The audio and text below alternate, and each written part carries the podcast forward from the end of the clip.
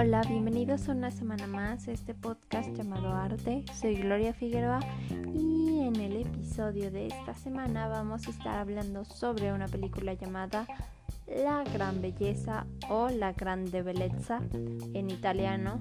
Como se pueden dar cuenta, es una película de origen italiano em, que se estrenó en 2013, dirigida por Paolo Sorrentino y dicha película ganó diversos premios tales como, bueno, durante su año, como a película extranjera, a mejor película extranjera en los Oscars y en los Globos de Oro. Em, es una película que cuenta realmente con muchos premios, pese a ser extranjera y pues la vamos a tratar de relacionar con Kant. Entonces, comencemos. Bueno, esta es una película eh, que te muestra, inicia en el cumpleaños número 65 de, de un escritor de origen italiano que se está o se está desarrollando en Roma. Este escritor eh, pues solo ha publicado realmente una historia durante toda su vida, una novela que según te va mostrando la película escribió durante su juventud. No profundizan demasiado en eso y yo no quiero dar spoilers de la película. Em, pero pues bueno, este señor va, pues te muestra su grupo de amigos y demás. Y pues se muestra como una persona realmente influyente, ¿no? Sobre todo en el medio del arte pero pues se, muestra bastante infeliz, eh, pese a estar rodeado de gente que lo quiere y demás, ¿no? La fotografía en general de la película es preciosa, los colores que usan y las localidades que graban son bastante bonitas ya que pues no solo aparece Roma realmente, aparece el mar, aparecen algunas, o sea, el personaje aparece en islas, aparecen diversas cuestiones a lo largo de la película y pues la película en general te va mostrando como, o sea, cómo va reflexionando respecto a su vida el personaje principal, ¿no? Cómo se le nota lleno de ignorancia respecto a algunos temas. Em, su nostalgia y otras, otros sentimientos que trae consigo. Mm, el personaje en ese momento de la historia no tenía planeado aparentemente escribir otra cosa, más sin embargo seguía escribiendo, ya no obras como tal, sino más bien trabajaba para dar entre, bueno, para hacer entrevistas, ¿no? Mm, entonces, pues, francamente al señor puedes verlo en a lo largo de la película ves cuando va a distintos performances, exposiciones y realmente se nota que tiene conexiones con todo mundo, ¿no? Puedo decir que uno de mis personajes favoritos de la película fue Ramona, em, como el personaje principal dice, tiene un nombre bastante ambicioso. Realmente no, sea, no me gustó tanto el cómo la desaparecieron de un minuto a otro. Pero pues bueno, el director tendrá sus razones. Y pues no era un personaje. Tal vez sí fue importante, pero no era indispensable durante toda la película, ¿no?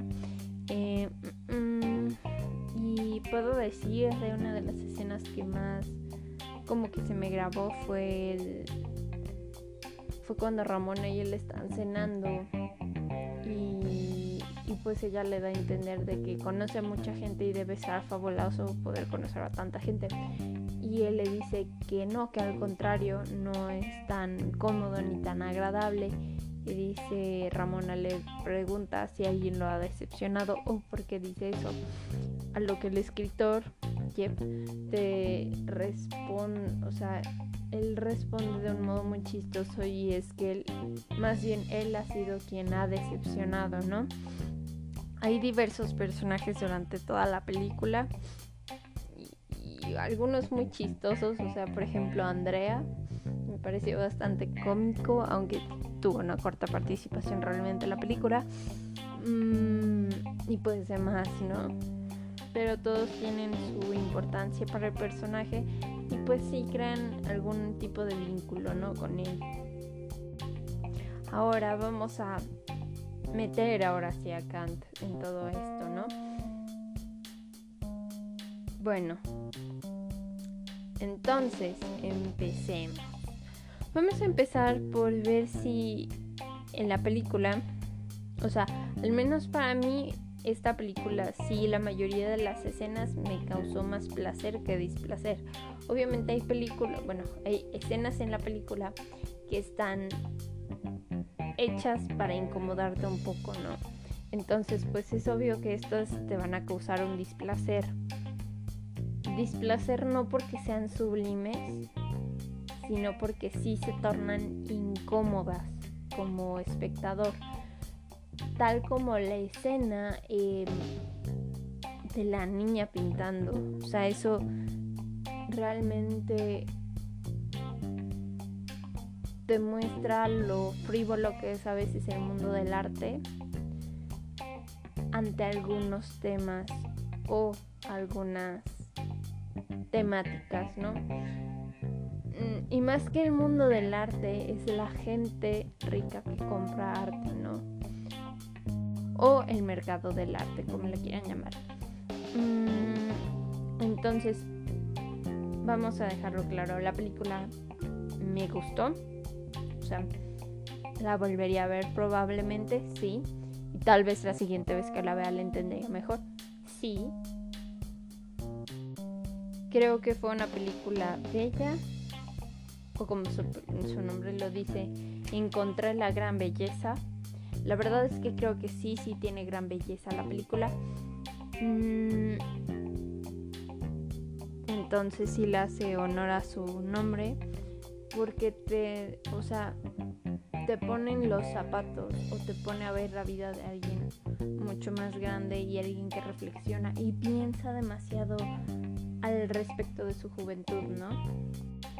Entonces puedo decir que hubo partes del guion que me parecieron bellas. Eh, me pareció un guion bastante ingenioso y la maestra Bernice antes de, pues, de asignar la tarea o cuando la estaba asignando, mejor dicho, nos sugirió o nos advirtió que no nos enfocáramos simplemente en la fiesta, ¿no? O sea, que no nos dejáramos atrapar por la fiesta y pues, o sea,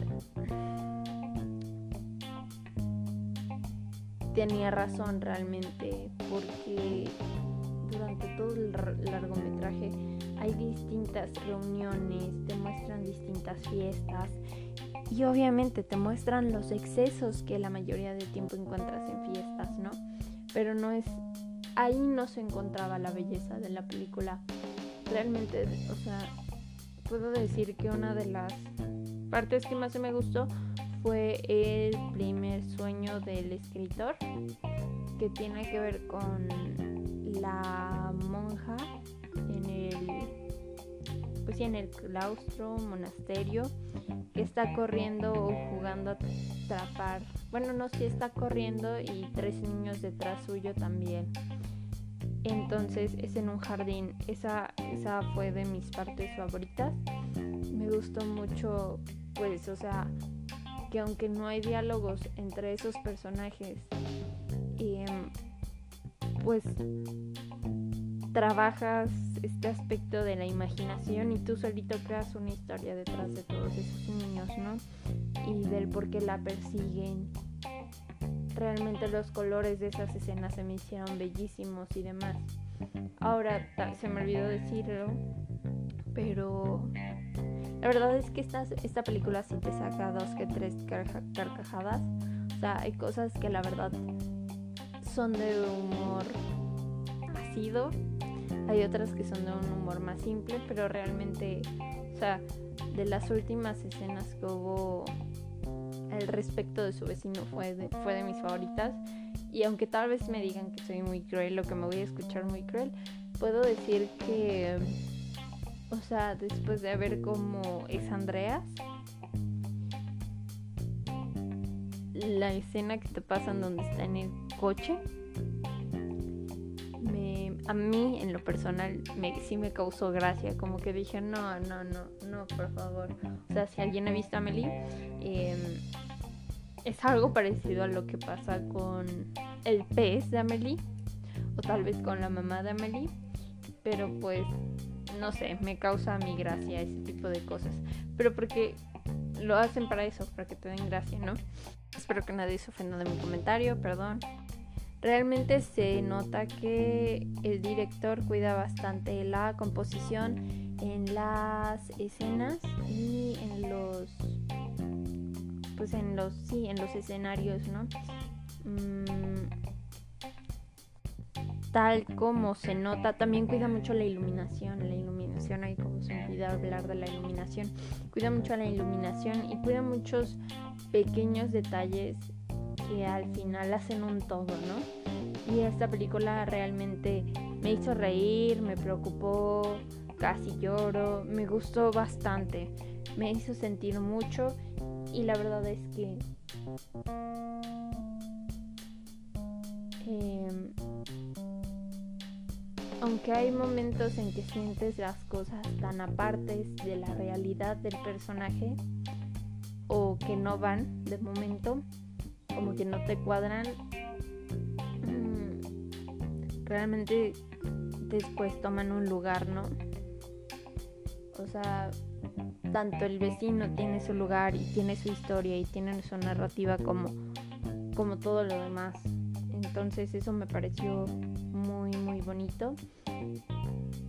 También otra de mis cosas favoritas al respecto de la película y que me parecieron más bellas fue el maletín de llaves.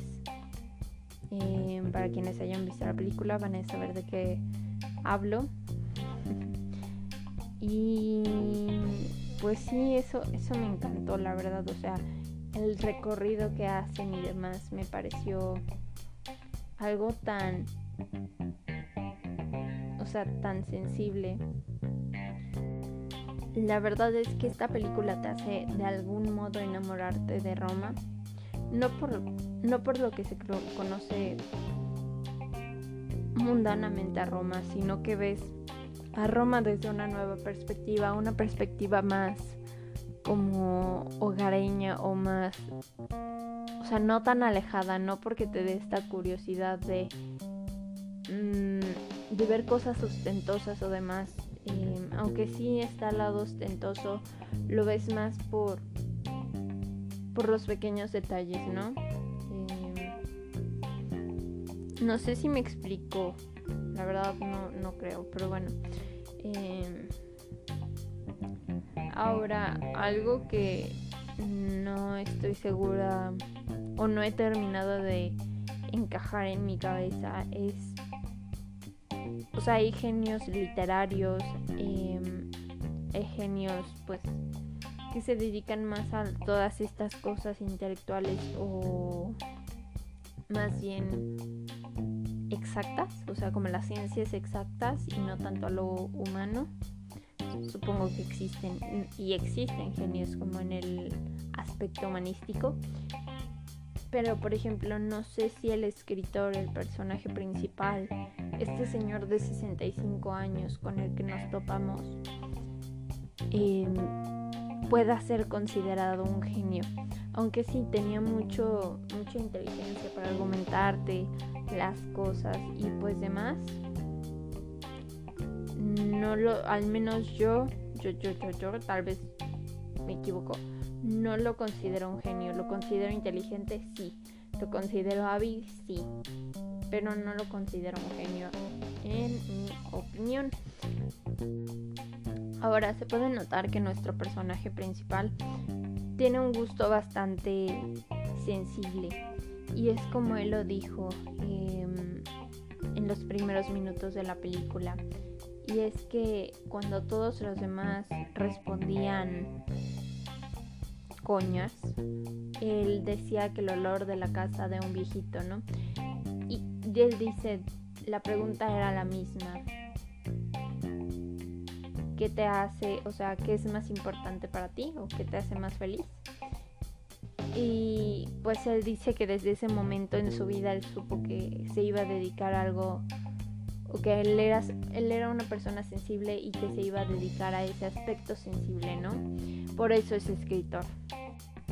Realmente, aunque se ve que es un hombre de 65 años, yo creo que sí podemos ver un desarrollo con su personaje, o sea, no, no empieza y termina igual el personaje, sinceramente. Eh, y es por tantas vivencias y tantas situaciones por las que pasa en la película, ¿no? Eh, la verdad es que hasta él lo dice, muertes de gente más joven, y pues empieza a cuestionarse seriamente algunas cosas, ¿no? Y aspectos de su vida. Em, pues bueno, para concluir vamos con mis puntos así super finales y algunas conclusiones em, que hice al respecto de la película, ¿no? Como ya dije, sí, sí volvería a ver la película realmente sigo aplaudiendo la fotografía y la iluminación de esta. Así como el casting, o sea, los personajes me parecieron en apariencia como que muy acertados y agradables. O sea, los que te tenían que ser agradables eran agradables a la vista y los que no tenían,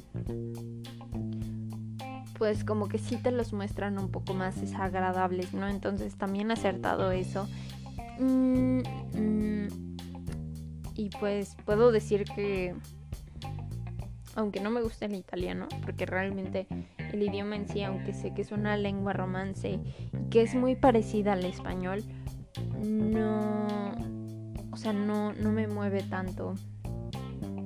Mm, iría a Italia después de ver esta película.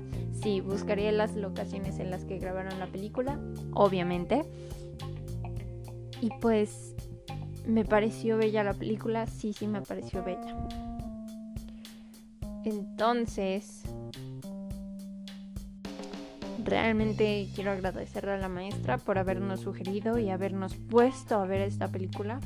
Porque digo, nunca está mal ver cine y más ver cine que pues sí te va a dejar algo, ¿no? O de lo que puedes aprender o o reflexionar respecto a algo, no este cine comercial que pues está padre tal vez, pero casi no tiene contenido lamentablemente, ¿no?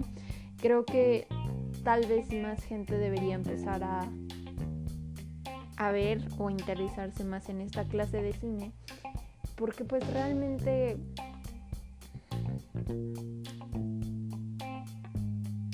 este pues sí es más algo cultural y cuidan mucho más los detalles, ¿no? Eh, ah, otra parte que se me olvidaba decir es que adoré, adoré la música, adoré los cantos que se escuchan de fondo durante ciertas escenas y realmente aplaudo ese tipo de detalles, ¿no? Mm, estoy feliz de haberla visto y pues ya creo que ya lo he dicho todo. Entonces, muchas gracias por habernos escuchado esta semana más. Y espero que estén bien, que estén en casa. Em, y nos escuchamos la siguiente semana. Gracias.